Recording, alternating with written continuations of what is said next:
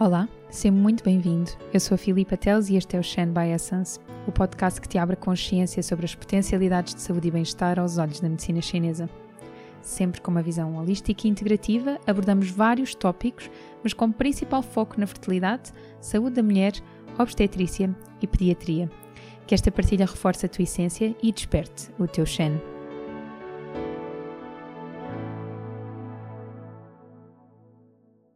Olá e sejam muito bem-vindos a mais um episódio Shen by Essence.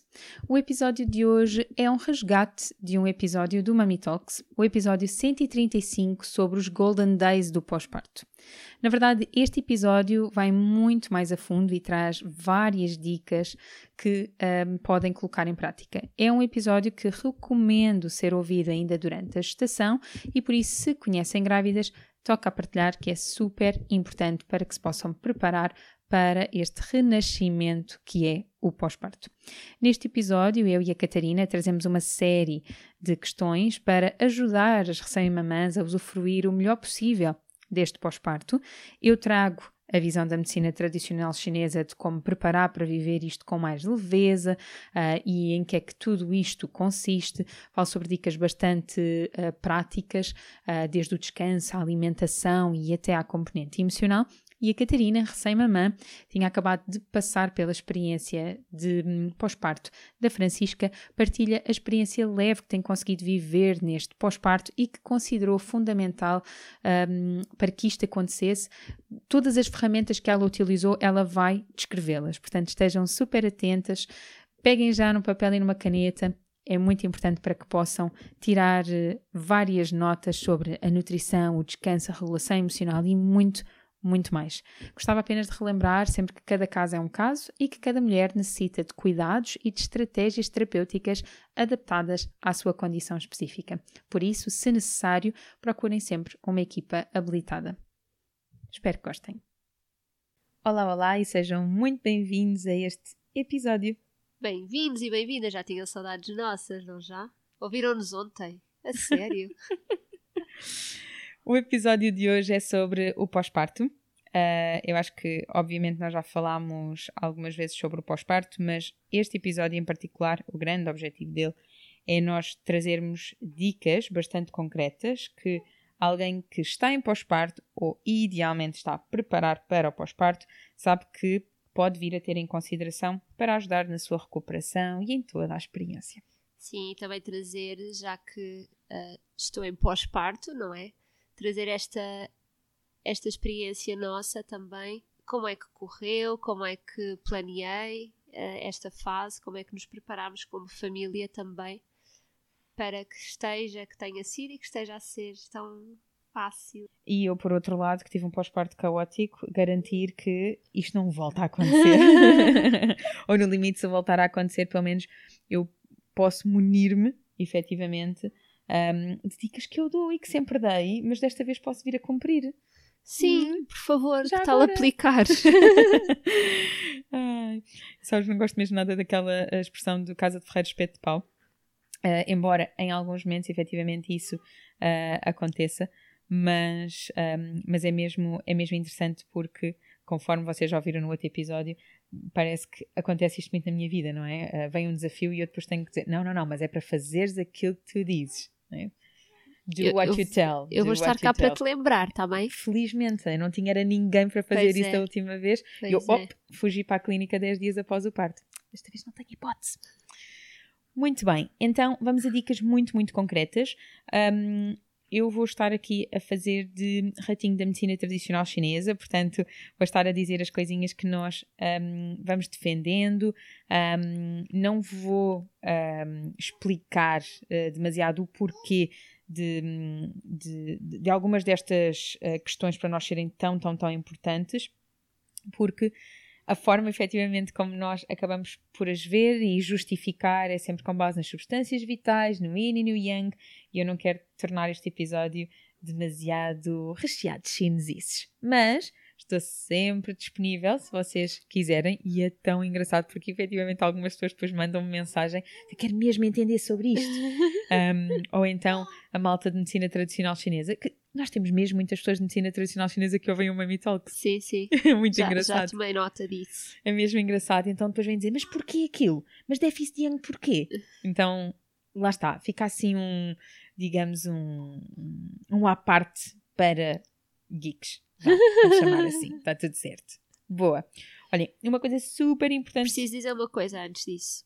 Que é o facto de tenho a certeza absoluta disto. O facto de do nosso pós-parto também estar a ser tão fluido e fácil e, e, e, repleto de energia tem a ver com o acompanhamento que eu fiz contigo uh, durante a gravidez. Aliás, na pré-conceição, não é? Desde a pré-conceição. Eu vou gabar-me aqui um bocadinho. Podes é... ficar vaidosa. Fico muito.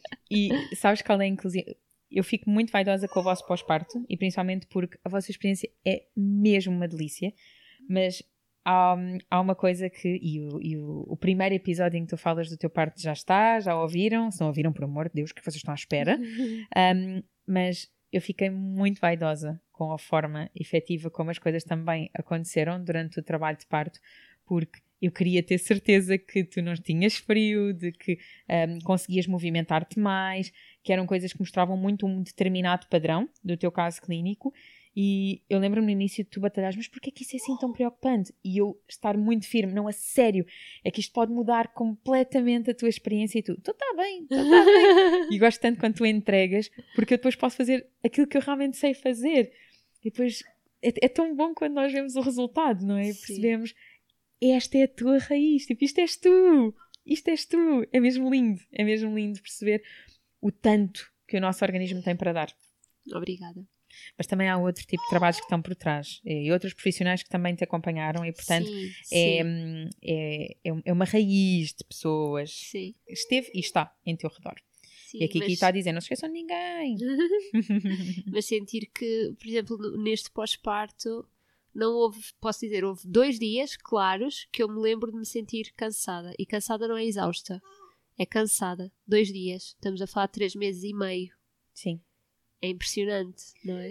E há duas crianças lá em casa, portanto é não é um pós-parto é só. É exatamente isso que eu ia dizer. Isso para mim deixa-me especialmente impressionada porque é o criar uma criança enquanto se tenta cuidar de si e de um recém-nascido.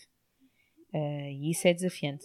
Olha, eu vou, eu vou já enraizar aqui numa coisa da alimentação e depois vou saltar para outras um, dicas mais gerais, só porque quero entrar aqui num, numa coisa muito pessoal e depois falamos, digamos, de coisas concretas uh, mais profissionais, digamos, Força. mais dicas. Que é... Eu confio, vai!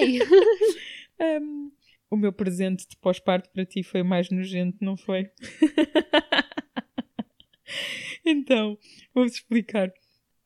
Eu uh, não sou mais na cozinha. Um, eu gosto de cozinhar, mas tenho que ter mesmo, mesmo muita vontade para o fazer.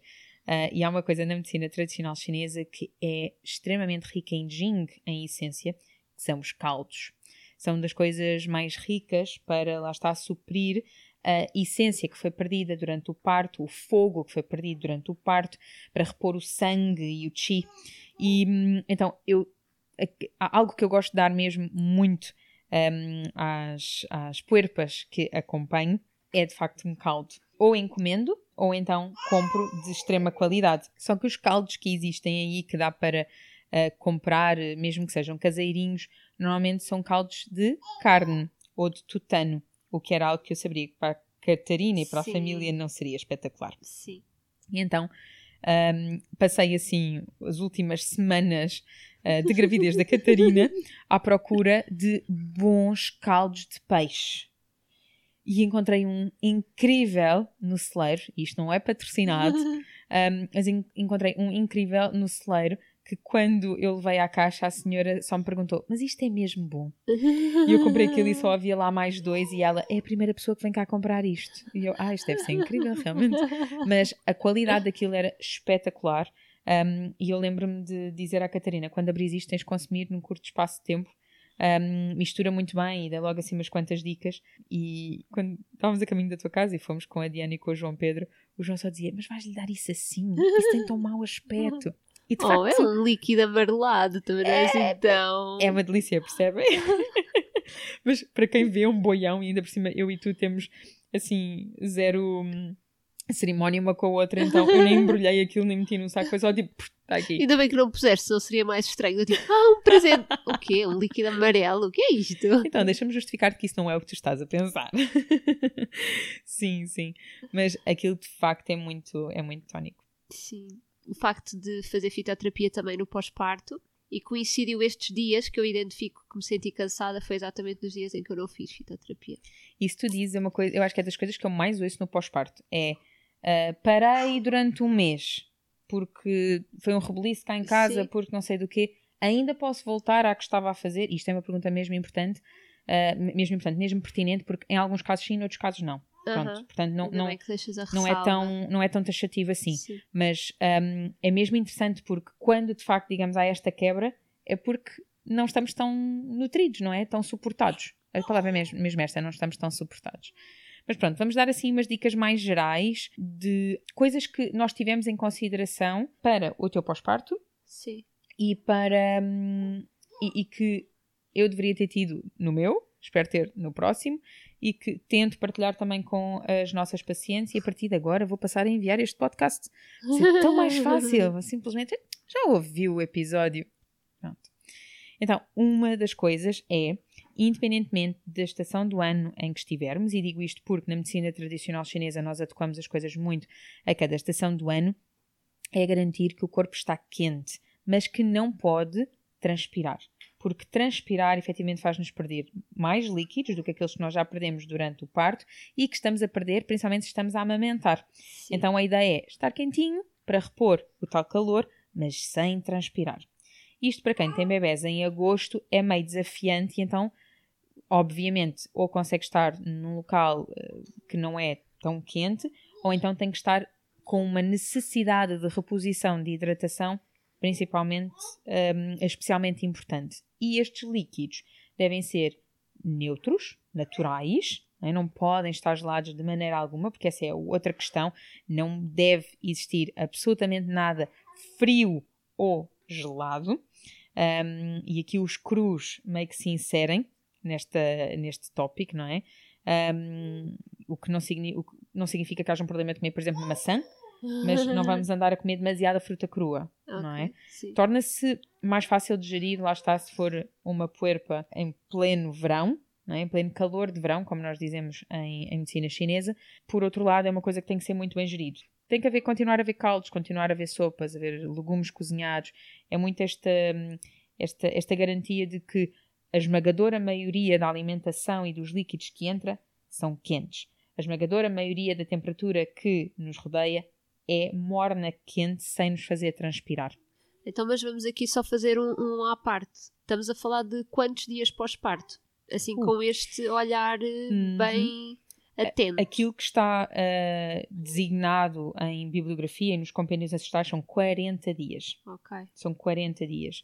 Um, a verdade é quando eu acompanho uh, as grávidas e depois consigo estar com elas no pós-parto, eu, eu noto sempre que elas acham 40 dias muito longo. Porque ao fim de uma semana, 15 dias estão ótimas. Sim. Principalmente aquelas que saem da maternidade e vêm fazer acupuntura, não é? Tipo, ah, mas posso darem um saltinho? Tipo, claro que sim, venham.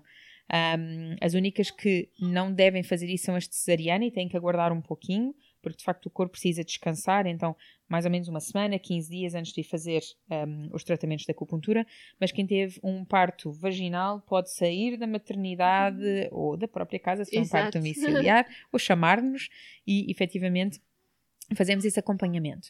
Mas para quem, vamos dizer assim, pode estar um, mais desnutrido, uh, não foi tão acompanhado, está em algum lugar de carência, 40 dias pode ser pouco. Sim. Então 40 é o geral, é o que está nos compêndios ancestrais. Mas temos que avaliar a mulher.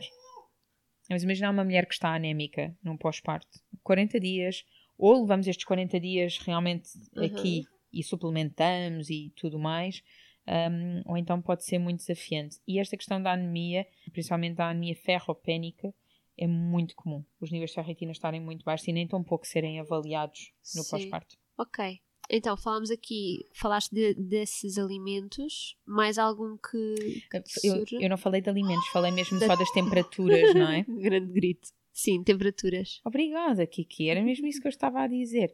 Mas olha, antes de entrar nos alimentos, hum, eu, eu acho que era importante dizer algo que se torna até prioritário, que é manter as nossas emoções equilibradas e manter a nossa consciência, que na medicina chinesa nós chamamos o Shen, que é a consciência mental, digamos, o nosso espírito bem ancorado, não é? Porque, porque ter um bebê é uma das experiências mais transformadoras da nossa vida e tem muitas, muitas alterações hormonais. E essas hormonas podem e muitas vezes mexem com a componente hormonal, uh, emocional. emocional. E como é que sugeres fazer isso? Bom, eu não é, tenho esta visão da medicina chinesa, não sei se já ouviram falar. um, fora de brincadeiras, quando nós conseguimos perceber o padrão do paciente, é muito mais fácil conseguir orientá-lo. Por exemplo, a fórmula de fitoterapia que tu estás a fazer e que não vamos partilhar, não vai alguém achar que é uma fórmula Sim. geral, é uma Sim. fórmula que está indicada para ti. Sim. Ela tem um, ela tem dois ingredientes que suportam o sistema nervoso central e isso é muito importante, principalmente em pacientes que são muito sensíveis. E esta sensibilidade não é uma coisa nem boa nem má, é uma característica da pessoa, Sim. mas que pode deixá-la reativa. Por Sim. exemplo, se sentir que não está a ser apoiada, que Sim. sentir que algo está a ser mais desafiante. Então, se o sistema nervoso central da paciente estiver mais apoiado de uma determinada forma, e isso também pode ser apoiado com alguns alimentos, com descanso, com uma rede de apoio, com tudo. No geral, até podemos estar a pensar em florais por exemplo, um, isso faz com que alguns desafios nem se manifestem. É? Podemos até sentir, ah, de facto até tem cólicas, mas eu tinha paciência desta vez. Quantas vezes é que eu já ouvi isto? Né? Ah, meu bebê de facto um, não era bem cólicas, era parecia que estava desconfortável, mas para mim nem teve questão. Então tem muito a ver com como é que nós efetivamente estamos para encarar o desafio. Eu, eu senti isso, senti e sinto isso, não só pela experiência, não é? Ser segunda vez e já saber que, ok, quando ela está a chorar, ela vai parar de chorar mais tarde ou mais cedo e não vem mal ao mundo por isso, para além do desconforto dela, obviamente. Mas, mas sinto muito isso. Com o Vasco era muito fácil eu ficar tipo, ai, o que é que se passa? Ou, para, não é? O que é que estás a fazer? Porquê é que estás assim? É como é que se resolve ficar assim um bocadinho nesta agitação? E com ela é tipo, pronto, filha, estás a chorar, está bem, o que é que eu posso fazer e para te pessoas E algumas pessoas podem ouvir-te e dizer, ah, é normal, Catarina, é um segundo filho não é Mas a não é sensação só interna não é exato, é que não é só essa a diferença. Porque eu já tive mulheres de primeira, eh, mulheres famílias, primeira Isso. viagem, que efetivamente uh, a experiência foi essa. Já tive pacientes que tiveram um, dois, três filhos e depois vêm ter connosco o terceiro ou o quarto e aí é que sentem isso. Então, claro que a experiência é importante, acho que isso faz-nos moldar as nossas expectativas e isso é fundamental, mas um outro apoio externo é incrível. Imaginem aos olhos da medicina tradicional chinesa aquilo que sustenta um, aquilo que sustenta o nosso espírito, a nossa consciência, o nosso Shen, pronto, vou usar esta expressão que é, para mim é mais completa, é o sangue do coração, ok? Vou achinezar. E quando este sangue do coração está débil, faz com... Conheces, amor? Sangue do coração quando um, o sangue do coração está um, débil, uh, está enfraquecido, a mente e o próprio espírito é como se não estivesse em casa. Então divaga. Vamos pôr isto assim. Faz com que a paciente, dependendo do seu biotipo, possa se sentir mais deprimida, hum, desamparada, depressiva.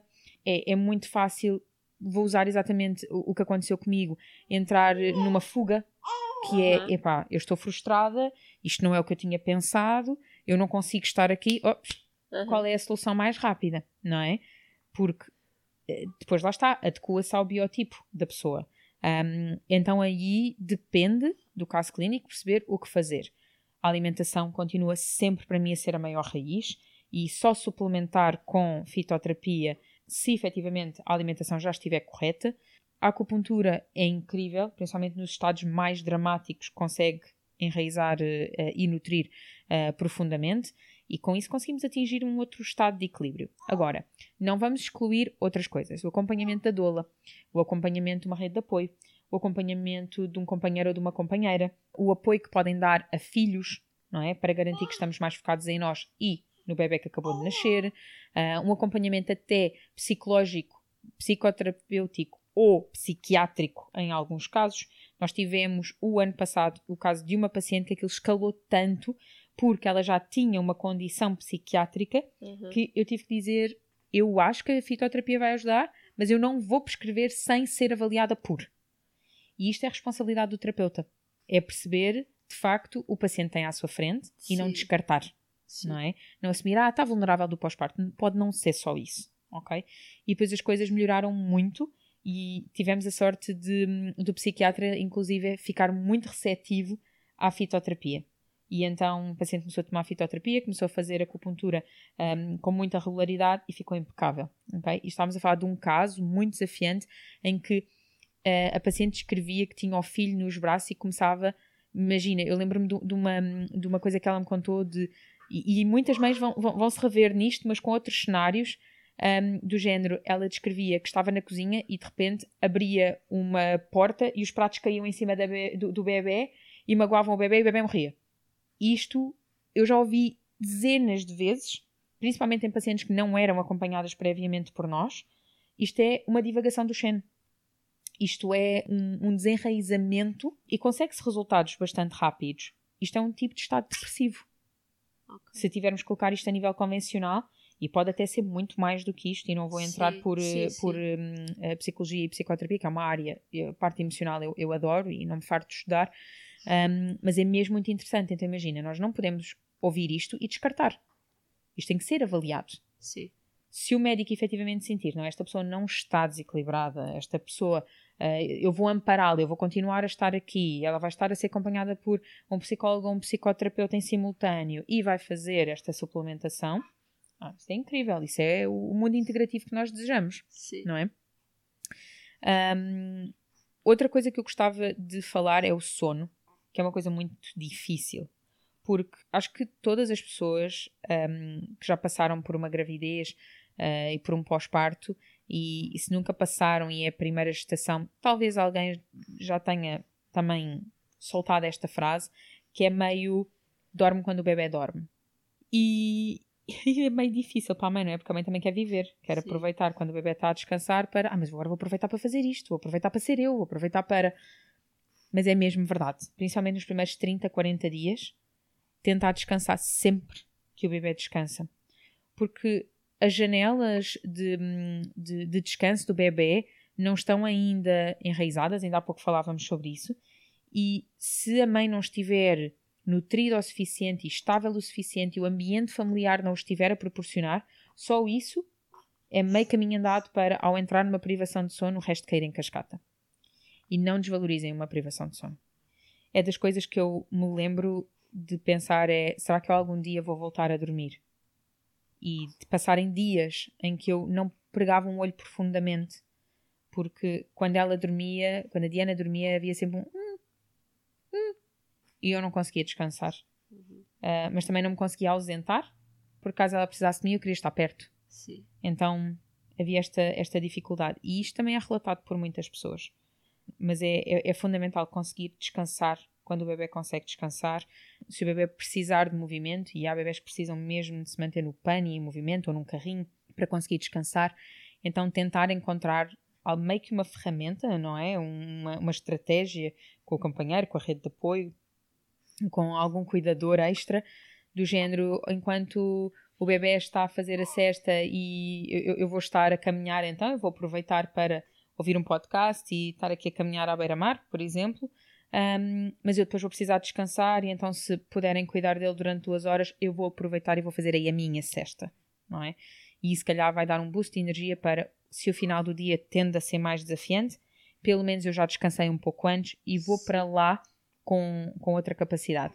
Às vezes eu brinco que nós adultos também fazemos birras, não é? Que são as nossas desregulações emocionais então, quando o nosso bebê tem a hora da bruxa, vá às 19 horas, conforme se diz, um, são giras estas expressões, não é? Que, que, que, que, se costuma dizer, mas é interessante porque um, se nós, na verdade, não estivermos exaustos e estivermos bem nutridos, nós aguentamos melhor a desregulação do bebê e não desregulamos. Sim, sim, sem dúvida. Olha, uma coisa também que quero aproveitar aqui para dizer, já que estás a falar do sono, é, primeiro, partilhar a, nossa experiência. Portanto, quando a, a Kiki nasceu, nós tínhamos posto a cama, o, o berço, né, como se fosse um, um next to me, ao lado da nossa cama, na expectativa de ser uma extensão da, do colchão, não que ela dormisse lá. E isso fez com que, assim que nós chegámos na maternidade, o Vasco ficou a dormir connosco. Portanto, ele passou a dormir neste, neste berço, basicamente, e a Kiki na nossa cama. Então, ele dorme connosco desde que ela nasceu, portanto, três meses e meio, e ele dorme connosco. Então dormimos os quatro juntos, o que é maravilhoso, porque eu, neste pós-parto, estou a dormir melhor do que nos últimos meses antes de engravidar e na própria gravidez que eu me levantava à meia-noite para ir ter com ele e ficava a dormir com ele. E isto é incrível para desconstruir, porque as regras mudam e, portanto, nós podemos mudar essas regras e aprender a viver com elas. Como é que isto nos pode servir o melhor possível, em vez de ser, pronto, então agora uh, a bebé nasceu, o irmão já está no quarto dele, fica a dormir no quarto dele, à meia da noite, como é que eu vou ao quarto dele quando ele me chamar, porque vou estar provavelmente a dar maminha maminha, gostam desta minha fantis? uh, então passamos a dormir todos juntos. O Vasco tem muito menos despertares. Quando desperta, encontra as minhas pernas, fazemos uma espécie de uma conchinha e ele volta a dormir. E a Francisca, quando desperta, está literalmente ao meu lado. Portanto, eu dou-lhe maminha, ou vou virando, vou mudando de posição para lhe dar a maminha que está mais cheia. E dormimos todos muito, muito bem. Isso é. Ah, isso faz toda a diferença, de facto. E e, e, é um bocadinho isso, não é? O, o jogo, vai, é, o jogo vai, vai aumentar de nível. E a partir daí não nos entregam o, as regras do jogo, não é? Então nós vamos ter que perceber o que é que vai funcionando. E torna-se mais fácil quando temos a sorte também, lá está, do nosso companheiro ou a nossa companheira, poder estar disponível também para essa mudança. Porque às vezes isso pode não acontecer. Há bocadinho falei da acupuntura e, e eu, eu, eu tendo a esquecer-me de dizer uma coisa muito interessante que é em que é que de facto a acupuntura pode ajudar no pós-parto. Mas antes de enumerar algumas, se calhar, das coisas que mais nos procuram, eu gostava de vos contar que existe hum, uma, digamos, um, um romantismo em volta do pós-parto.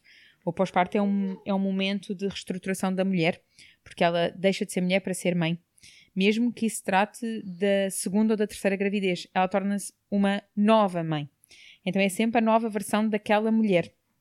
Então existe, uh, digamos, uma estratégia terapêutica em acupuntura que um, começa uh, após o parto, não é?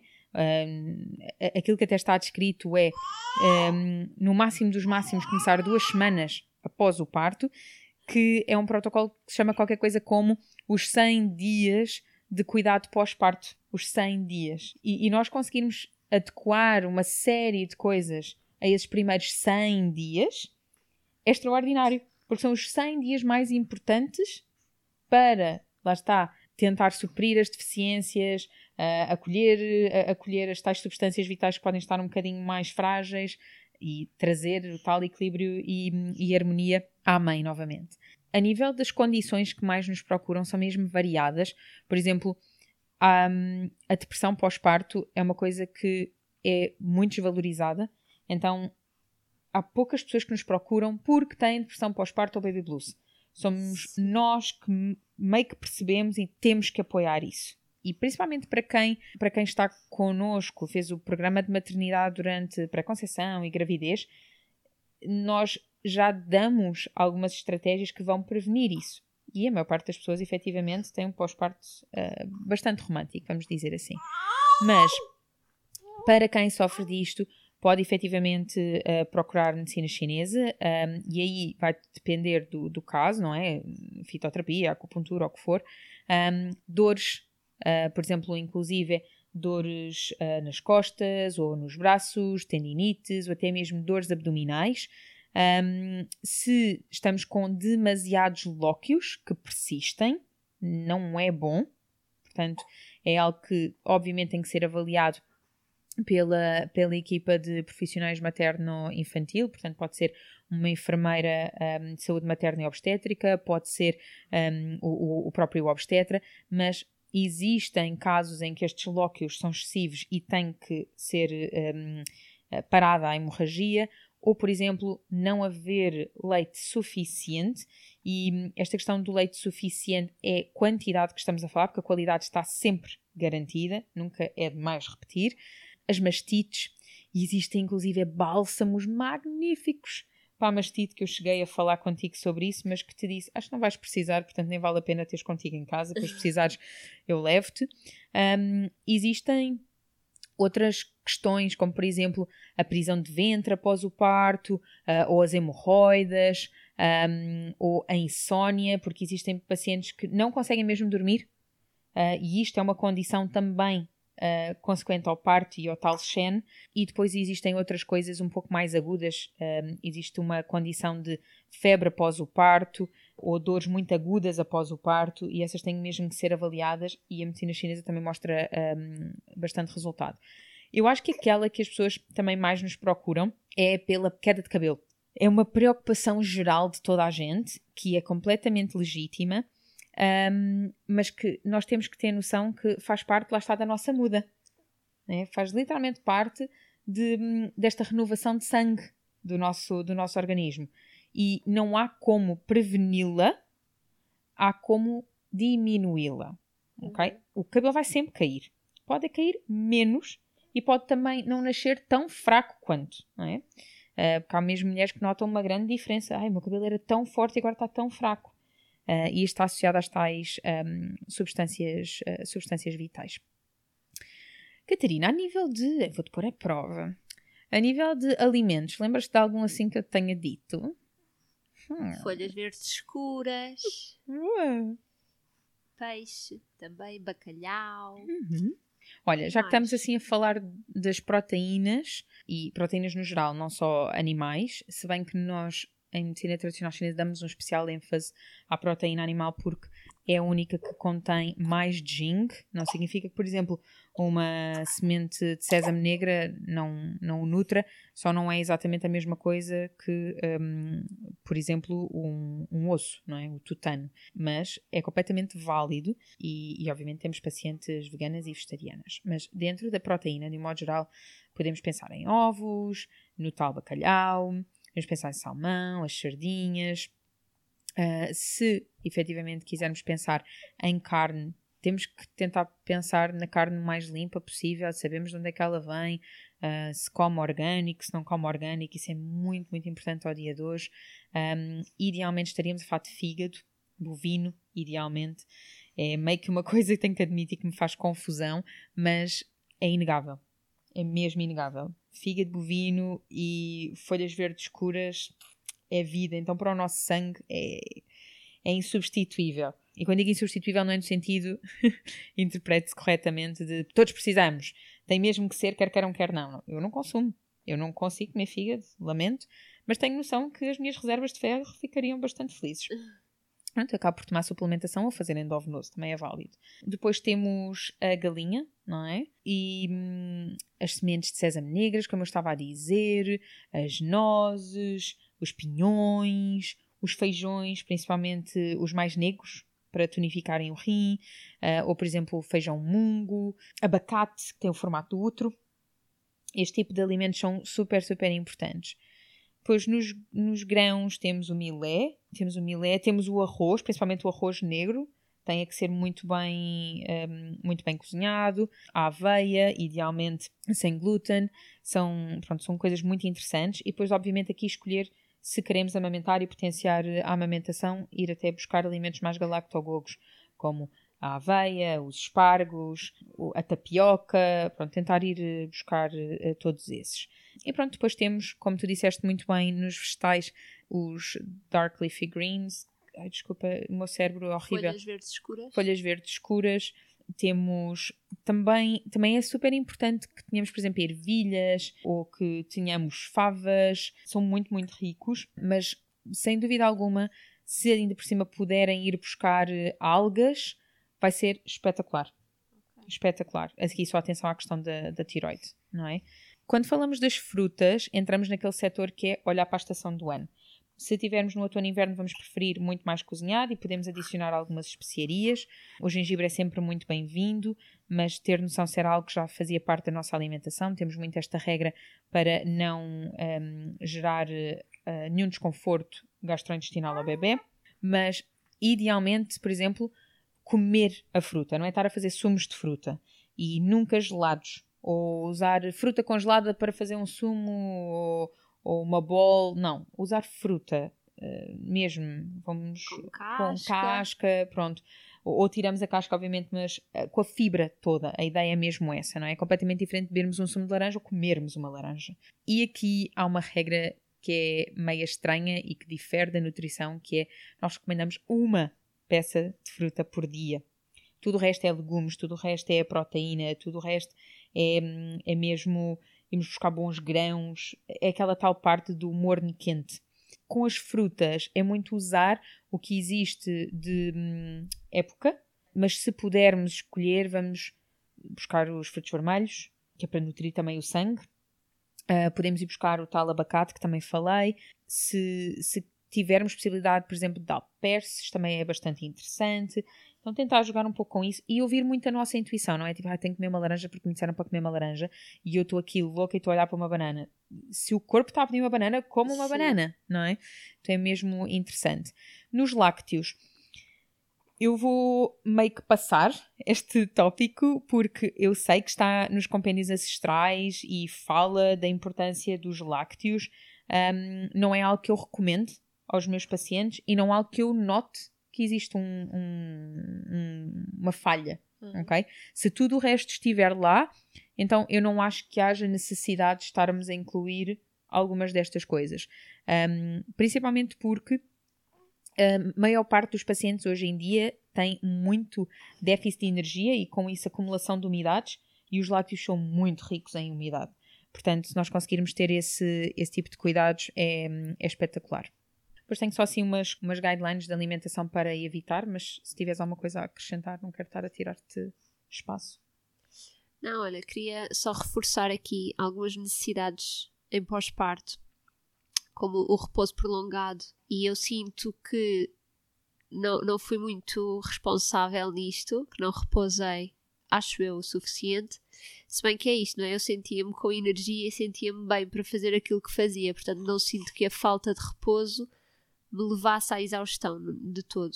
Uh, então aproveitava basicamente o período da manhã ou início da tarde para estar mais repousada e, e fazermos assim. Não, não, não, necessariamente cestas, eu não me lembro assim de ter feito grandes cestas diurnas com, com a Kiki, mas para estar naquela moleza e naquela molenguice de estar com ela no colo e estar a cheirá-la e ela estar a dormir em cima de mim e ser assim tão bom. Uh, e depois, quando o Vasco chegava a casa ou íamos buscá-lo, ser assim um período mais ativo do meu dia até depois voltarmos a, a acalmar para o período da noite. E sinto também diferenças a nível físico, por exemplo, com o Vasco aos três meses.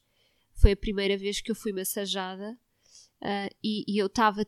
Eu sinto que o meu corpo estava assim um, um bloco. Não havia margem de flexibilidade. Eu estava toda presa e perra e dorida e doía-me mesmo. Uh, e portanto, quando a Carolina me ofereceu massagens de osteopatia do eu vou à tua casa, eu, a sério? Eu aceitei, parecia, pronto, enfim, foi assim um, um momento marcante. Que bom. Desta vez já fui massajada mais vezes, não me sinto tão presa como sinto assim posturalmente algumas algumas tensões, também porque estamos sempre muito na mesma posição, não é? A dar cola, a dar-me a mim, e, e, a minha coluna com a escoliose como tem, sente-se com alguma facilidade, mas sinto que estou mais ágil, ainda que não tenha voltado ainda ao, ao exercício físico, nem alguma atividade, não, não me apetece mesmo, estou assim um bocadinho resistente a isso, e portanto sinto que o meu corpo está, está flexível. Mais, o, a rede de apoio, a rede de mulheres, também é interessante. É? No outro dia estava a ler sobre como as mães podem sentir-se isoladas neste período, porque estamos ali muito fechadas e a rotina é um bocadinho a mesma, e eu não sinto nada disso. Sinto muito respeito pela minha individualidade e pelos meus momentos em que eu quero estar recolhida, mas depois sinto que à primeira vontade minha de partilhar alguma coisa ou alguém me pergunta como é que eu estou e eu estou muito disponível para responder e para para haver essa partilha. E, sinto, e neste momento estou rodeada de mães, e portanto é muito fácil, não é? Mães grávidas, é muito fácil uh, sentir-me apoiada nesta, nesta partilha e ir variando, não é? Ora estou em escuta, ora estou em partilha e isso tem-me feito muito bem. Portanto, é isto. É muito, é muito bonito olhar mesmo para o vosso pós-parto. Sinto-te muito viva, sabes? E, e aqui aqui é muito serena. Então Sim. é perfeito. é mesmo bonito, é mesmo bonito de ver, de constatar. E, e para quem esteja a ouvir e pensar, ah, a sorte dela, só ela é que acreditem, não é só a Catarina, é uma realidade que pode e deve contagiar cada vez mais e daí projetos como este, como o Mami Talks, para nós levarmos todas as Sim. coisas que fazem a diferença e que nos acrescentam para, hum, para contagiarmos, para nos contagiarmos uns aos outros. Um, tenho apenas aqui, eh, concordou, aqui, vai concordando, eu acho que vocês conseguem ouvir.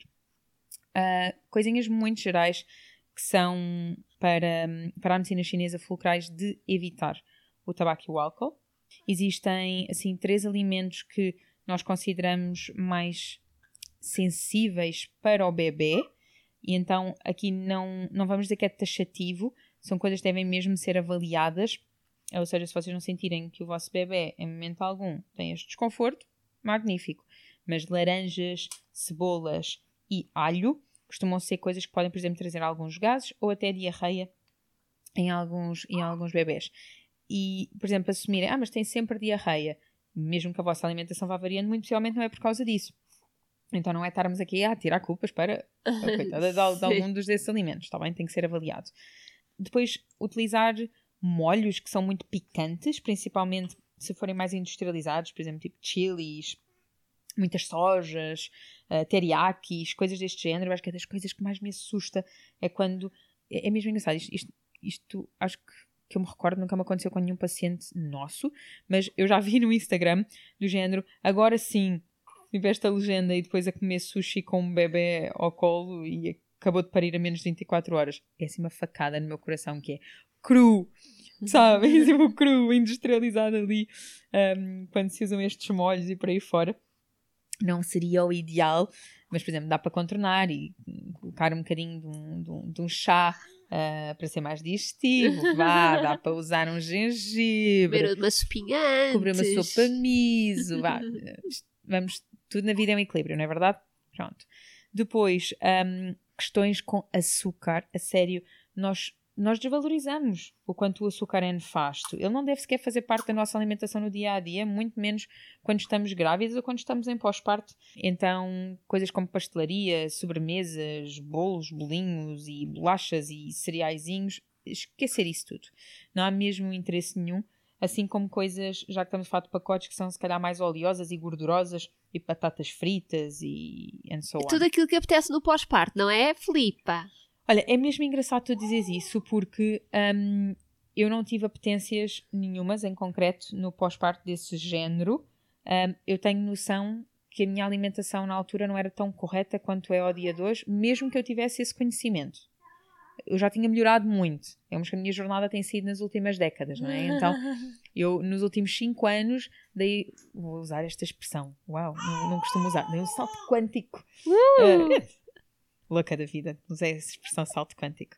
Um, deusas. Isto é muito uma private joke minha da Catarina. Mas, um, mas pronto, basicamente um, a minha alimentação mudou mesmo muito nestes últimos 5 anos, mas não, não significa que eu antes não soubesse o que, é era correto, é, é só eu permitia-me, às vezes, a, calhar comer umas bolachas, umas coisas assim, não era todos os dias, e ao dia de hoje isso simplesmente não existe. E eu noto uma grande diferença no meu corpo por exemplo, nesta gravidez não tenho sequer a mínima uh, necessidade de nada. Também acho que tenho um bebê diferente aqui, tem outras apetências, não, não, não é só. Eh, não Sim. são só as minhas mudanças, Sim. mas claro, no pós-parto pode aparecer algumas destas vontades, mas nós temos é que as interpretar. Se nós estamos à procura de algo gorduroso, entre aspas, Sim. será que não precisamos de cajus? Sabes? Ai, se me apetece adocicado, então e beterraba, então e abóbora, então e cenoura, principalmente cozinhados, não é? Eles são bastante doces, são bastante tónicos. A batata doce assada tem o adocicado e podem até ir buscar aquela que é a laranja, que é a mais doce de todas, se precisarem muito desse tipo de doce, Sim. não é? Ou até umas tâmaras. Então, existem algumas coisas que nós podemos contrariar, mesmo que seja o nosso paladar a dizer, não era exatamente isto, Catarina.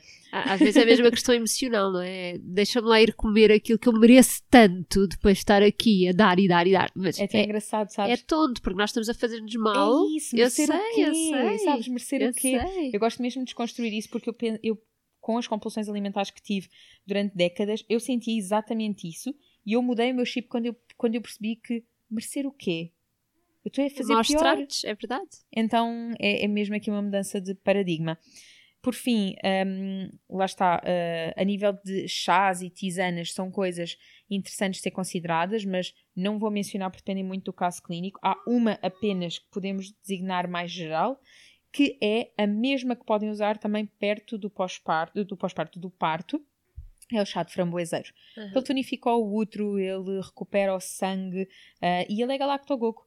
Então ajuda. Agora, muito mais água natural também. Okay? E o chá de gengibre que eu já tinha falado pode ser interessante aqui e se não houver questões de coagulação e por aí fora. E pronto, já está. Já dei tudo que tinha a dar, pensei, pronto. Missão cumprida. Então, neste episódio focamos muito no pós-parto, uh, olhando para a mulher. Pode ser que durante esta temporada ainda venha outro episódio de pós-parto olhando para o bebê. Deixem-nos as vossas dúvidas e sugestões Uh, e até partilhas do que é que funcionou convosco, como é que viveram estes primeiros 40 dias e o que é que fariam diferente para uma próxima experiência, por exemplo. Muito obrigada, o resto de uma boa semana e até breve. Até já!